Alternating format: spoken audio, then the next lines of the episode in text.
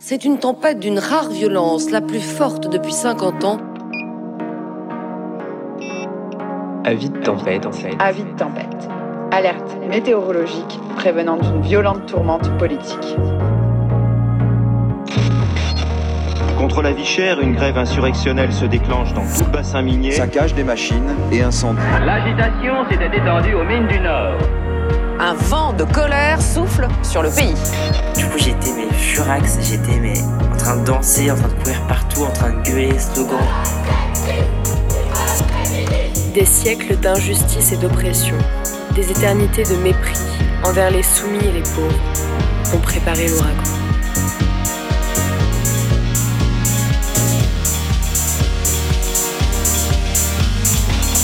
Enfilez vos kawaii et vos écouteurs. Bienvenue sur le podcast Avis de tempête.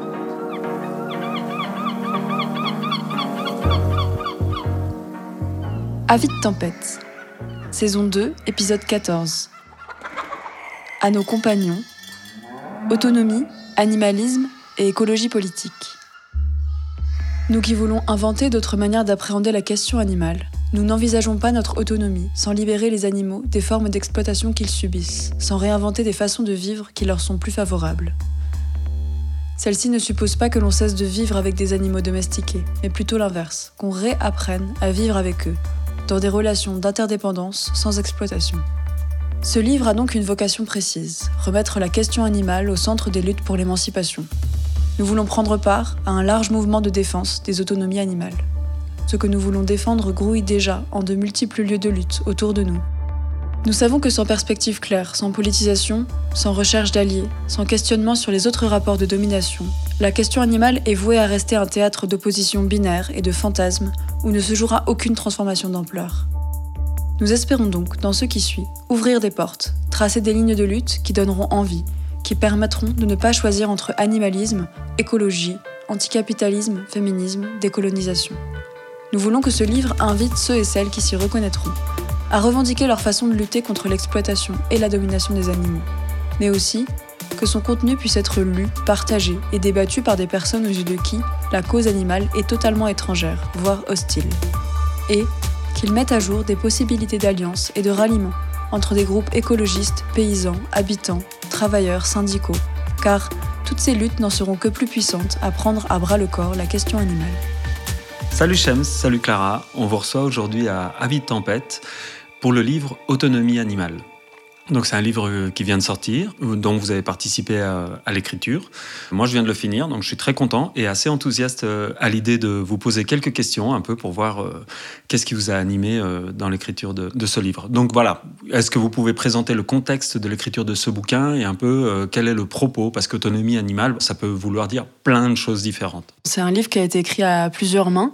C'est une écriture collective. On s'est retrouvés parce qu'on participait à des mouvements écolos, euh, une cantine solidaire et autogérée, euh, et puis euh, des luttes contre les expulsions, le mal logement, entre autres choses. Et en fait, la question animale, elle est venue se poser pour nous dans ces espaces, souvent parce qu'elle était absente de ces, de ces espaces, qui étaient par ailleurs politisés sur plein d'autres questions.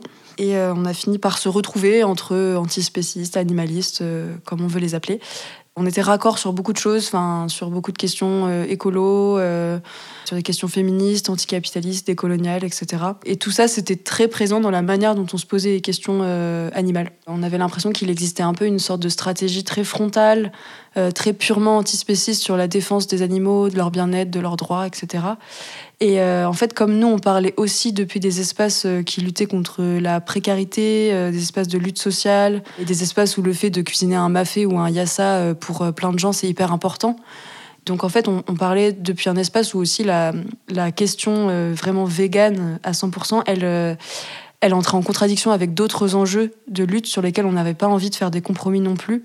Et donc du coup, c'est à partir de ça aussi, de ces situations un peu impures, j'ai envie de dire, où il y a plein de choses qui se mêlent, qu'on a eu envie de...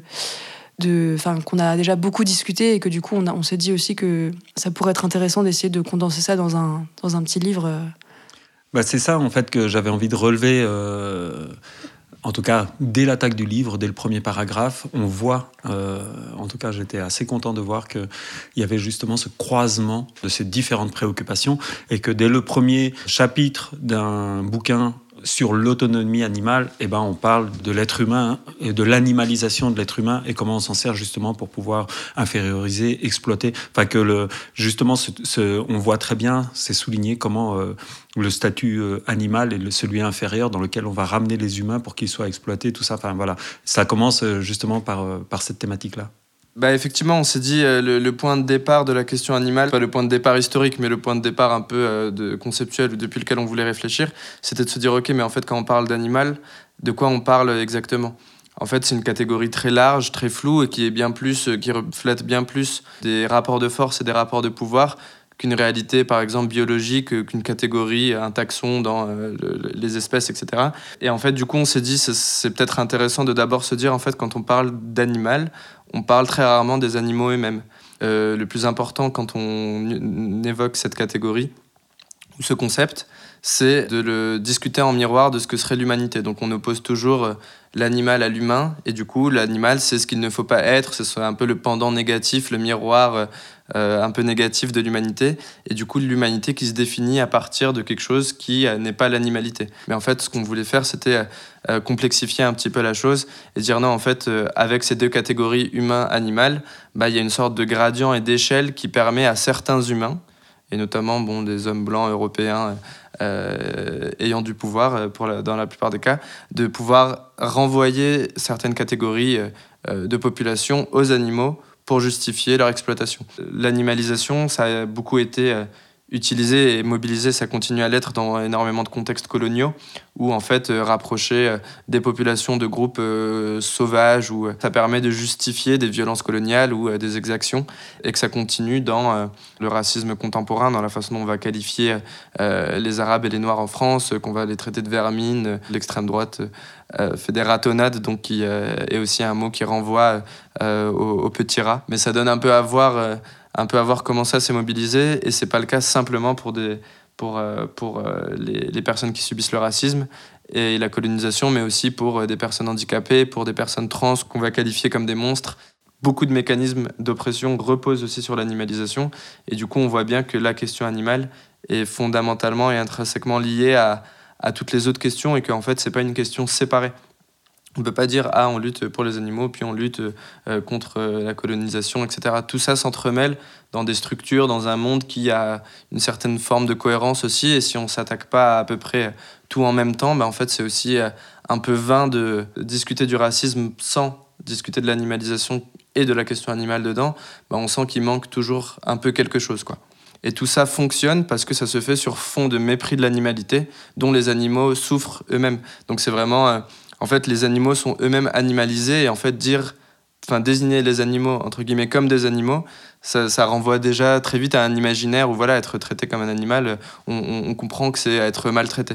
Et, euh, et du coup, l'une des questions qu'ouvre le livre, c'est déjà comment on peut essayer de sortir de cette opposition humain-animal ou de parler des animaux différemment notamment en rendant justice à ce que c'est qu'une multiplicité de formes de vie qui ont toutes leur euh, façon propre d'être au monde. C'est intéressant de voir justement à travers le livre comment tous ces mécanismes d'exploitation sont liés en fait et qu'effectivement euh, on a besoin pour euh, l'exploitation de justifier l'infériorisation et que l'infériorisation passe notamment ici par euh, l'animalisation.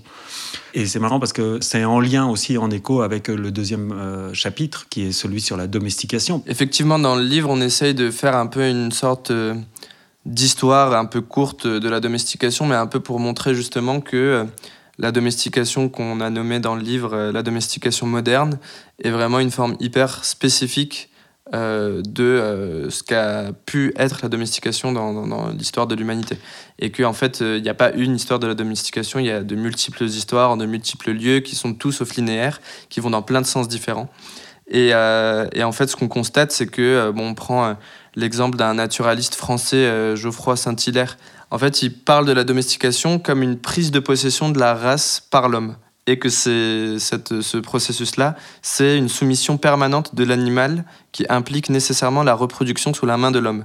Donc on voit que c'est vraiment une relation qui se fait d'un sujet humain sur un objet animal sur lequel on va avoir totale prise, qu'on va maîtriser sa reproduction, la façon dont on s'alimente, qu'on va essayer d'optimiser ses, ses caractères génétiques et que tout ça, ça se fait dans aussi l'émergence un peu de la zootechnie au 19e siècle, qui est vraiment un peu cette science de euh, comment euh, améliorer les races animales euh, en vue d'en tirer un maximum de profit. Ou, voilà. Et cette domestication-là, qui est un petit peu la, c'est celle-ci qui aujourd'hui détermine l'essentiel de la carte biologique euh, des espèces domestiquées, donc euh, ce à quoi ressemblent des poules, des vaches, euh, des cochons aujourd'hui, et dont on dit qu'ils sont hyper typés parce qu'on essaye vraiment de, de, renforcer certains paramètres plutôt que d'autres, et que c'est vraiment une sorte de petit jeu de comment on va optimiser des corps en maîtrisant des processus biologiques. Bon, la domestication, Évidemment que c'est pas ça dans euh, beaucoup d'autres histoires qu'on a pu aller chercher un peu raconter. Déjà comprendre que la, la domestication c'est un phénomène, je dirais pas marginal, mais en tout cas qui n'a pas existé en tout lieu et en endroit. Il y a beaucoup d'endroits en Amérique, notamment en Amérique latine, où il y a eu très peu de domestication. On a retrouvé euh, des chiens, euh, éventuellement euh, des sortes de faisans ou ce genre d'animaux, mais pas beaucoup plus. Aussi dans certaines régions d'Afrique ou même en Chine, où il y a très peu d'espèces domestiquées.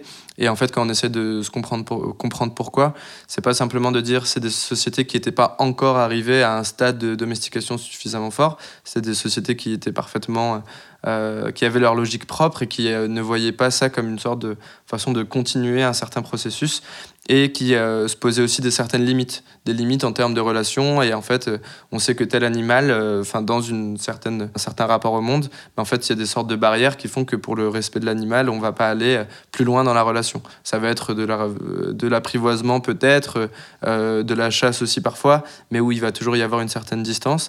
Et tout ça nous permet de voir que l'histoire de la domestication, c'est plein d'histoires un peu fragmentaires où en fait euh, chaque histoire et chaque relation avec un animal a son histoire propre et que bien souvent c'est pas simplement les humains qui vont aller chercher les animaux dans la nature pour les domestiquer mais qu'il va aussi y avoir des rapprochements où les animaux vont eux-mêmes être acteurs.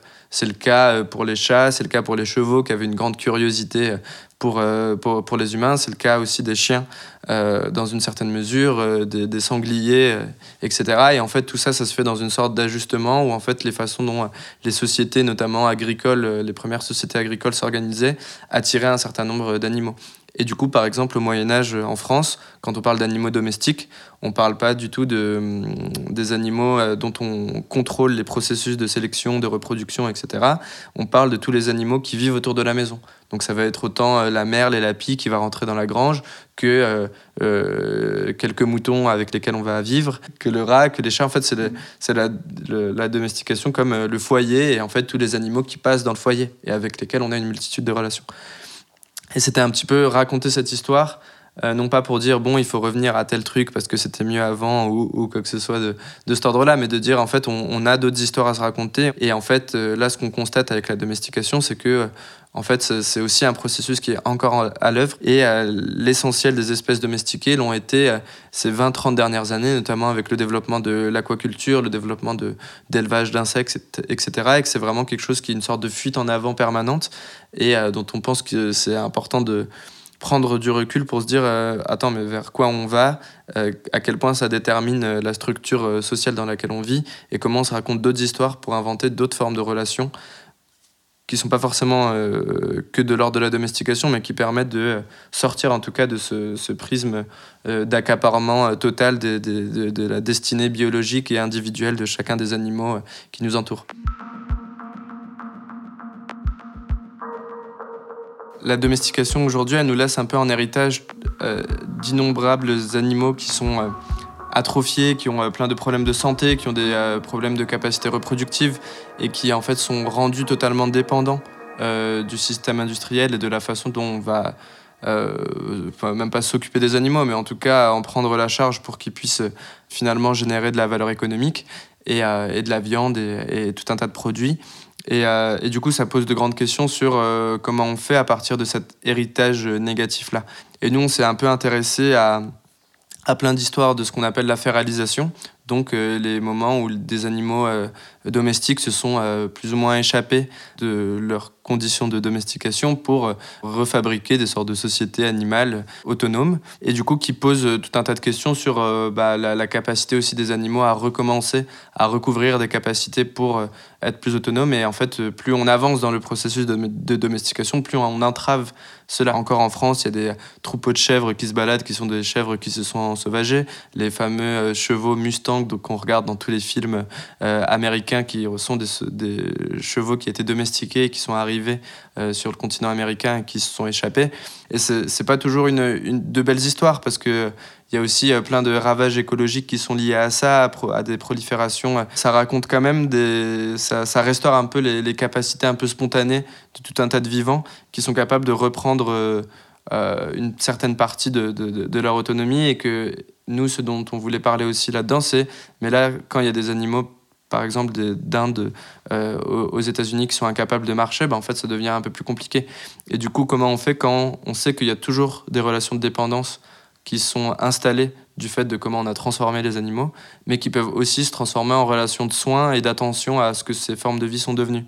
Et du coup, il y a un concept qu'on a repris des, plutôt de, des études un peu sur les, questions d'antivalidisme, de, qui est celle de l'agentivité dépendante. Donc comment on peut permettre à autrui d'agir euh, alors même qu'autrui est dépendant. Et du coup, ne pas penser, parce que le livre s'appelle quand même Autonomie animale, et l'autonomie non pas comme juste être éloigné et indépendant et pouvoir s'occuper de soi-même, mais autonomie dans les capacités à faire qu'on soit accompagné ou non, mais dépendamment de là où on part. Et du coup, c'est aussi, euh, voilà, on ne pense pas à la liberté ou l'autonomie au sens euh, arrachement à des conditions euh, matérielles ou que sais-je, ou à, des formes de relations, mais comment là-dedans, même dans des relations qui sont assez complexes, avec de, bah, de la vraie dépendance bah, pour certains animaux, comment certains peuvent recouvrir quelque chose de l'ordre d'un peu d'autonomie et comment pour d'autres il va falloir les accompagner là-dedans et ça nécessite d'avoir aussi des formes d'attention et de soins qui renouvelle un peu nos façons de se rapporter aux animaux. Ça nous montre aussi que la domestication, justement, elle, elle, elle crée des animaux hyper spécialisés qui après euh, sont invalides dans le sens où ils ne correspondent plus à ce que leurs ancêtres euh, étaient et qui sont vraiment euh, faits pour l'industrie euh, productiviste, quoi. Mais aussi, on a de l'autre côté les êtres humains. Et je trouve chouette que dans, ce bouquin, ça apparaisse. C'est-à-dire que vous mettez aussi dans la lecture de l'exploitation, de l'exploitation humaine et tout ce processus justement qui amène des humains à, participer à ça et ce que ça crée. Quoi. Quand on parle de travail, on, évidemment qu'on le qu'on l'insère tout le temps dans euh, une analyse, une critique du capitalisme, parce que le travail, c'est euh, aussi une forme particulière que prend l'organisation sociale dans une société capitaliste, et qu'en fait, on est revenu aussi un peu, euh, un peu plus loin à se demander, dans des formes presque pré-capitalistes, mais d'intensification des relations marchandes au sein des sociétés paysannes, bah, en fait, qu'est-ce qui se joue en termes de la, place que prend l'élevage dans l'économie de subsistance? par exemple, on s'est intéressé au, au, au Limousin, notamment au XVIIIe siècle, et du coup, on voit qu'entre 1750 jusqu'à la Révolution en, 89, un endroit où c'est un pays de petite culture, donc des choux, des légumes racines, des raves, euh, et, et en fait, avec euh, la centralisation de plus en plus forte de l'État, et la capacité euh, de l'État à imposer, enfin à, demander l'impôt à des paysans, bah, en fait, on voit comment ça reconfigure une partie de, de la subsistance qui doit s'orienter vers quelque chose qu'on est capable de marchandiser. Parce qu'en fait, quand on fait tout soi-même, qu'on fait son propre bois, qu'on fait sa propre huile, bah, l'argent, on en a pas tellement besoin quoi. En général, on est quand même sous l'égide d'un seigneur à qui on refile euh, ce qu'on produit, donc c'est pas pour dire euh, les sociétés paysannes du 19e siècle c'était chouette, 18e, mais c'est simplement pour dire qu'il y a une reconfiguration au moment où la monnaie et l'argent rentrent en, compte. Et du coup là où il y a toujours eu des moutons, euh, la place de, des bovins, elle, était quasiment inexistante. Et dans les années 1780, bah en fait, on a à peu près 25% de la viande qui est consommée à Paris qui provient du Limousin. Et à Paris, on mange euh, en moyenne par habitant 72 euh, kg de viande, là où dans les campagnes, on en mange 17. Donc c'est vraiment euh, le début d'une production qui est non plus faite pour la subsistance des sociétés paysannes et des paysans paysannes elles-mêmes, mais qui s'orientent vers les villes et qui ont toujours ce truc d'aller nourrir les villes. Et du coup, on voit que c'est bien la place de l'économie et du fait qu'il y ait des gens qui viennent imposer quelque chose de l'extérieur, que ce soit la monarchie à ce moment-là et que ce soit le capitalisme et du coup le capital plus tard, euh, qui va reconfigurer la façon dont le, travail s'organise, jusqu'à avoir euh, et là, c'est un peu le climax de ça, le début des abattoirs euh, au 19e siècle aux États-Unis, et où en fait, c'est aussi là où s'élabore le début du travail à la chaîne, euh, dont Henry Ford euh, s'inspirera beaucoup, et, et, où en fait on n'a plus euh, des éleveurs qui éventuellement font un peu tout eux-mêmes et tuent leurs bêtes sur place, mais euh, tout un tas de séries de, de, de, postes très spécifiques euh, qui euh, vont intensifier toujours plus le travail. Donc on est sur des cadences totalement infernales où on a plus de 90% des, des, travailleurs, travailleuses en abattoir, mais surtout travailleurs, parce qu'il y a assez peu de femmes aussi là-dedans, qui, qui ont des, des problèmes d'articulation, qui ont des troubles musculo-squelettiques, comme on les appelle. Et, et voilà, et, et, ce qu'on essaie de dire, voilà, il y a beaucoup de travail au noir aussi là-dedans. C'est toujours exploiter ceux qui sont le plus dans la merde. Mais il ne faudrait pas se tromper d'ennemis. Toutes les personnes précaires qui se retrouvent à travailler dans ces lieux de violence systématique envers les animaux n'y sont pour rien. On ne travaille jamais dans un abattoir par vocation.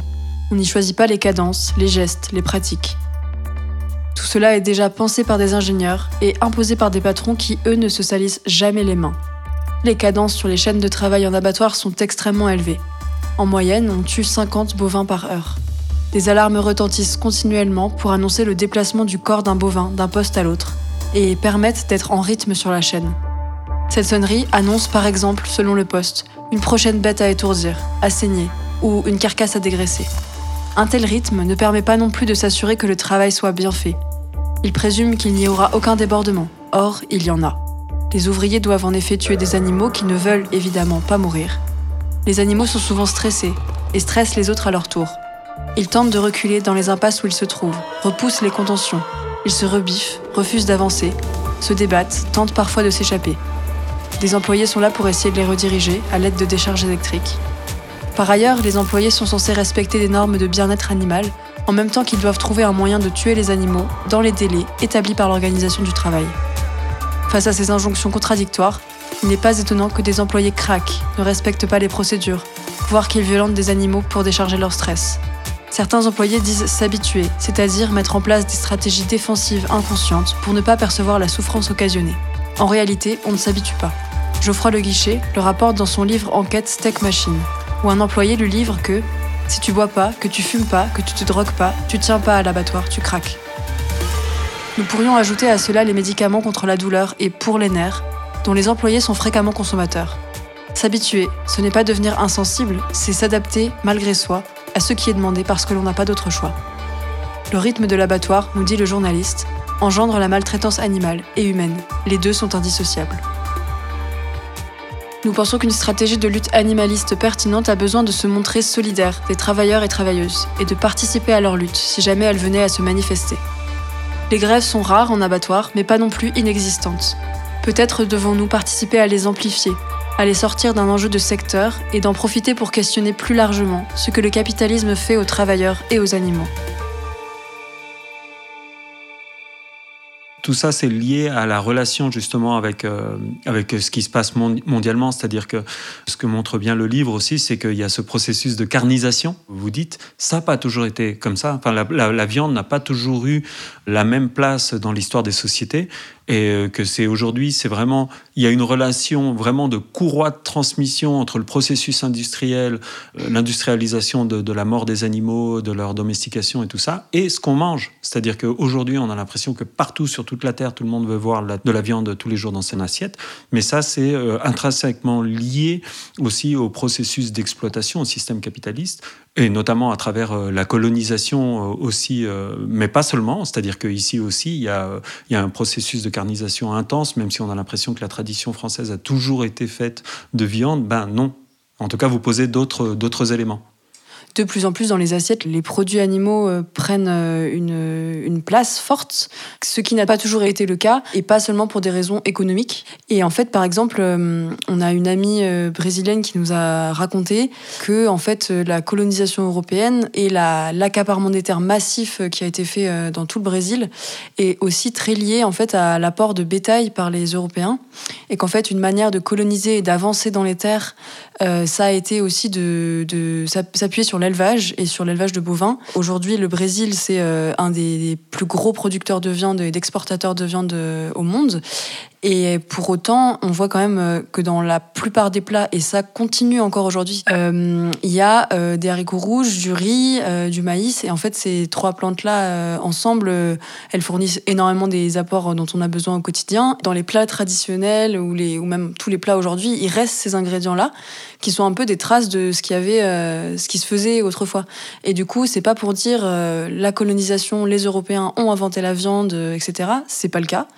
Mais euh, par contre, euh, la diffusion d'un certain mode de vie euh, sous l'impulsion de la colonisation et, tout ce qu'elle a déterminé ensuite, ça a participé en fait à, massifier l'usage de, la viande dans tous les plats et ça en a fait aussi un aliment supérieur. Il y a des témoignages de colons qui s'étonnent en fait du, peu de viande qui est consommée dans les territoires où ils arrivent parce qu'ils trouvent ça un peu arriéré en fait. En Afrique de l'Ouest, c'est un peu pareil, tous les, plats, le mafé, etc. En fait, il y a beaucoup de, plats qui en fait sont des noms de plantes, portent le nom des plantes qui étaient en fait euh, l'ingrédient majoritaire de la sauce qu'on mangeait avec euh, le, féculent qui allait avec.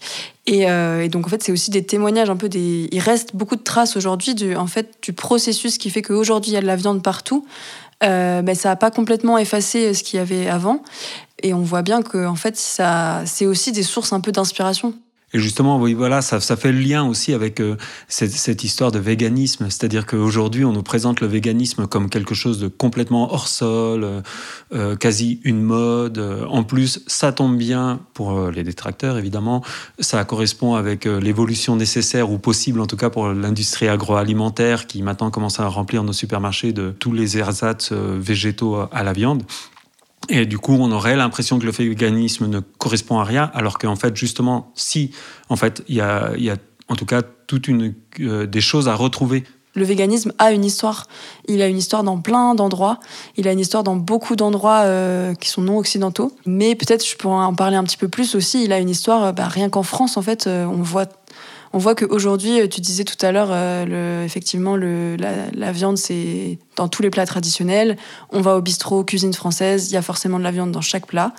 Et bien, en fait, euh, c'est un peu plus compliqué que ça. On comprend que les traditions, c'est pas, c'est pas forcément le reflet de ce qu'on a toujours fait avant. En fait, il faut regarder la tradition comme quelque chose qui a été en partie fabriqué fabriqué au service de, de, différentes choses. Et ça peut être euh, notamment au service d'une certaine industrie, de certains lobbies, de labels de territoire. C'est à des moments précis où la viande est devenue un peu un aliment de luxe. Par exemple, le moment où euh, les, droits de chasse euh, deviennent très encadrés et donc en fait les paysans n'ont plus le droit de chasser sur les terres des seigneurs, etc. Que c'est la viande devient associée à un produit de luxe euh, un luxe qui est fabriqué par des interdictions, par ailleurs, ce qui est important de le savoir. Et en fait, euh, ça prend un peu cette coloration d'aliments supérieurs. C'est-à-dire qu'un plat sans viande, c'est un plat euh, auquel il manque quelque chose. Et ça, c'est vraiment un signe de la carnisation. Quand on regarde dans le sud-est de la France, euh, l'alimentation euh, provençale ou euh, méditerranéenne, elle est quand même sensiblement moins carnée.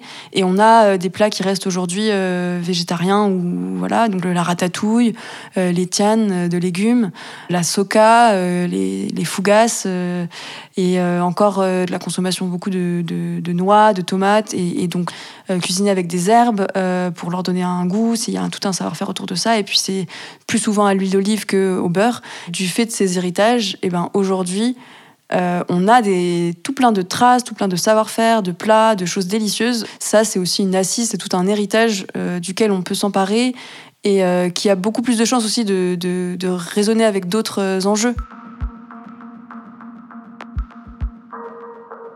C'est intéressant ça parce que, par exemple, aujourd'hui, en France, il y a une consommation de légumineuses complètement ridicule. Enfin, je veux dire, c'est en grammes quoi, par personne, par année. C'est un, truc délirant.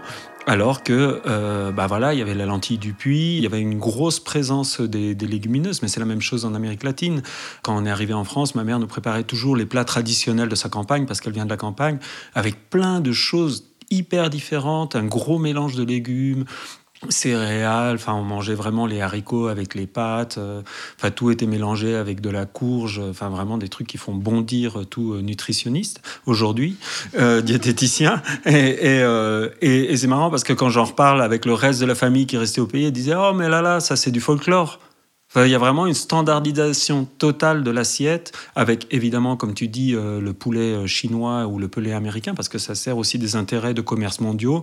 C'est-à-dire aujourd'hui en Amérique latine, qu'est-ce qui arrive comme produit de base euh, de mauvaise qualité, mais vraiment issu de l'industrie alimentaire la plus deg eh ben, c'est des produits euh, des États-Unis, de la Chine. Enfin, il y a vraiment un, asservissement par, euh, par, par la nourriture et un asservissement qui est lié à un appauvrissement. Là-bas, justement, une des luttes paysannes, mais euh, c'est ce qu'avait dit la camarade du MST, c'était retrouver l'alimentation avec les produits qui se sont perdus, que maintenant on ne donne que aux cochons, mais qu'avant les gens, dont les gens se servaient pour se nourrir. Enfin, vraiment, ça fait partie des luttes paysannes d'autonomie alimentaire que moi j'ai vu en Colombie, en Équateur ou à d'autres endroits, mais c'est ce qu'elle racontait au Brésil aussi, de retrouver les aliments qui étaient perdus, qu'il y a 100 ans, tout le monde mettait dans son assiette et qui aujourd'hui sont remplacés par du riz et de la viande.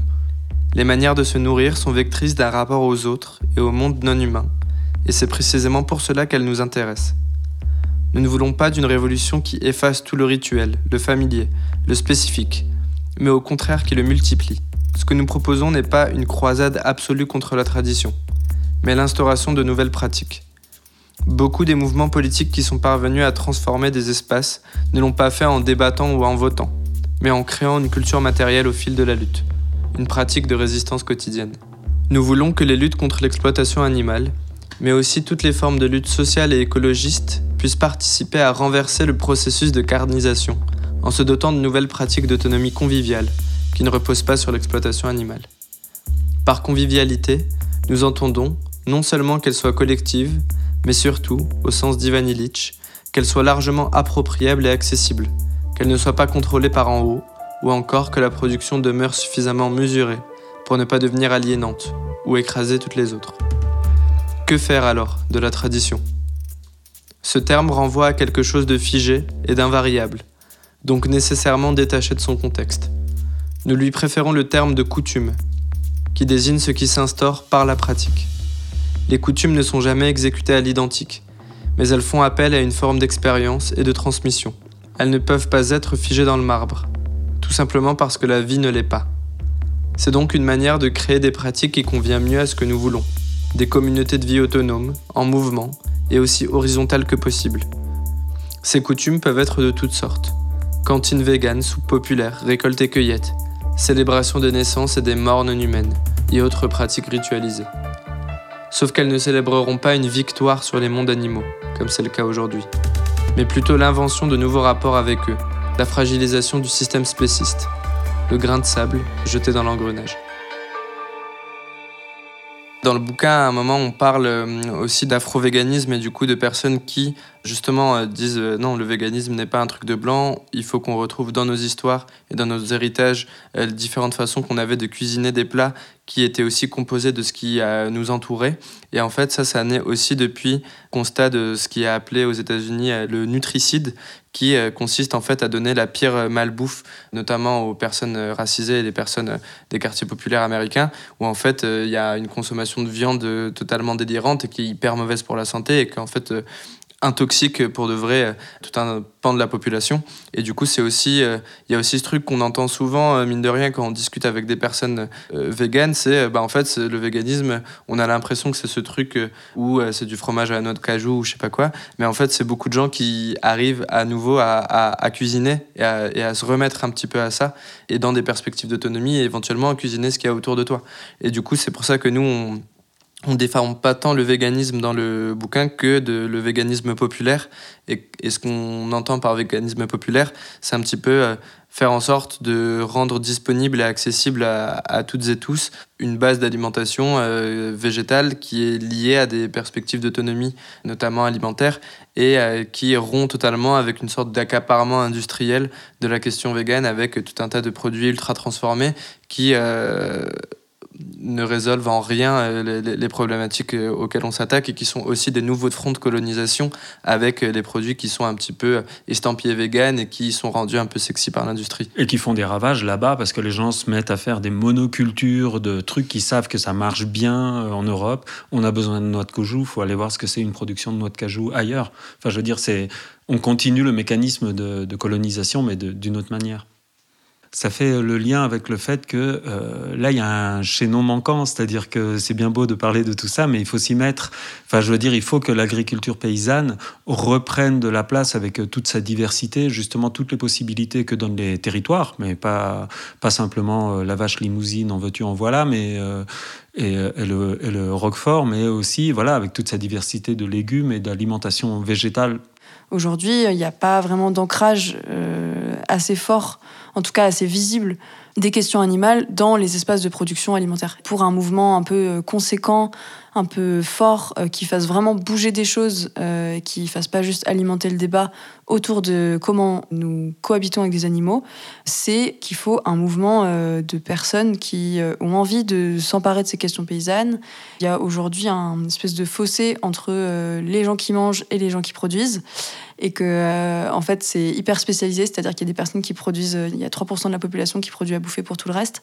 Et ça, en fait, euh, c'est une situation aussi qui rend la transformation animaliste ou que sais-je impossible, parce qu'on est dans une situation où il faut produire pour être rentable, et en fait on ne produit pas pour manger nous-mêmes et nourrir les gens autour de nous. Derrière le fait de se, se remettre un peu à produire, ou en tout cas à être proche de la production, et ben il y a aussi un rapport au monde euh, qui s'invente, qui se réinvente. Ouais, je voulais juste rebondir sur le fait de ce rapport au monde et parce que moi je vois vachement ce truc là, on est complètement hors sol. Il y a ceux qui produisent, ceux qui mangent, enfin avec un espèce de processus industriel dégueulasse au milieu il y a une déconnexion totale et j'aime beaucoup cette idée de se réancrer, de reproduire, parce que ça recrée des relations, et tu as, fini ta, ta, phrase comme ça, ça recrée des relations entre nous, avec ce qu'on mange, mais aussi avec les animaux. C'est-à-dire que dans votre livre sont posées des pistes aussi de, de relations, enfin je veux dire, il y a de, de, ressortir de ce schéma existant aujourd'hui, ici, de notre relation vraiment euh, dans des cases, l'animal domestique, l'animal euh, qui va être servi,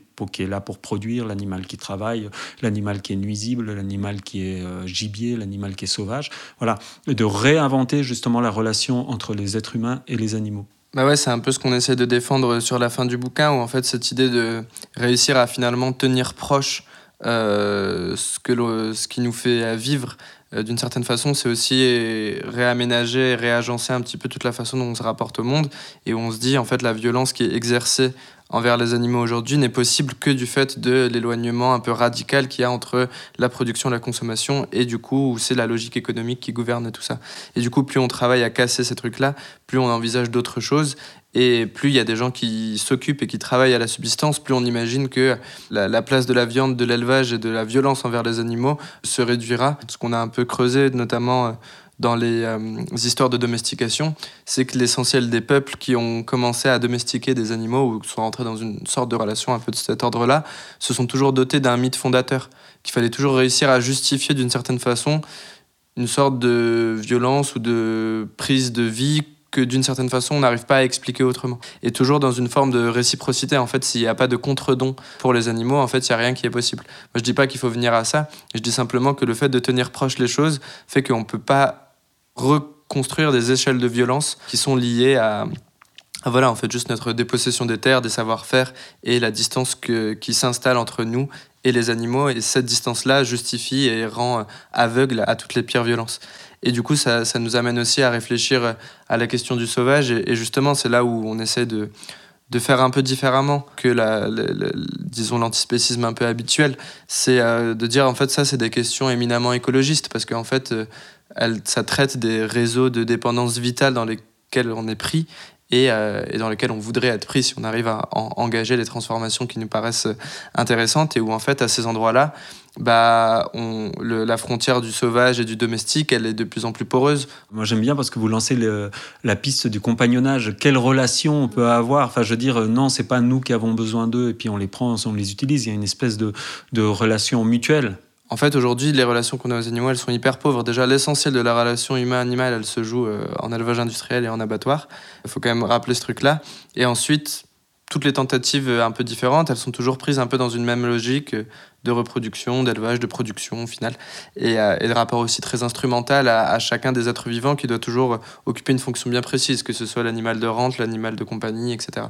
Et du coup, nous, ce qu'on propose avec cette idée de compagnonnage, c'est d'ouvrir à une sorte de, de multitude d'enquêtes, toujours euh, très spécifiques, liées à des territoires, à une géographie particulière, à des relations particulières, dans lesquelles s'invente autre chose. Et on sort de la dimension toujours très fonctionnelle de chacun des animaux. Il y a plein de finesses à explorer qu'on ne connaît pas. On est complètement dépossédé, en fait. On est complètement dépossédé de toutes ces possibilités. Forcément, il va y avoir un, à, à tâtons une espèce de reconstruction et c'est pas reconstruction d'une relation avec les chevaux. Non, c'est vraiment la prise en compte aussi que les animaux sont des individus et que la relation, elle va peut-être se faire comme nous entre êtres humains par individus. Enfin, je et que selon les situations, le contexte, plein de choses qui nous alimentent. L'histoire de la domestication ne se réduit pas à une vaste entreprise d'asservissement visant à transformer les corps animaux pour les mettre au service de l'espèce humaine. L'idée de domestication est le produit et le reflet d'une époque au cours de laquelle la maîtrise humaine sur les existences animales s'est incroyablement raffermie et renforcée. Le terme domestication est donc lui-même chargé de connotations, qui nous renvoient à cette domination passée et présente. Nous ne voulons pas penser et agir comme des domesticateurs envers les animaux. Nous aimerions au contraire être pour eux et qu'ils soient pour nous des compagnons. C'est pourquoi nous proposons d'appeler compagnonnage les relations non oppressives et mutuellement bénéfiques forgées avec les animaux, entretenues d'une génération à l'autre, à travers un processus permanent d'adaptation réciproque. Pour établir de telles relations de compagnonnage, il nous faut prendre acte des responsabilités historiques que l'on a envers les animaux sursélectionnés et dépendants de nous. Nous ne partons pas d'une page blanche.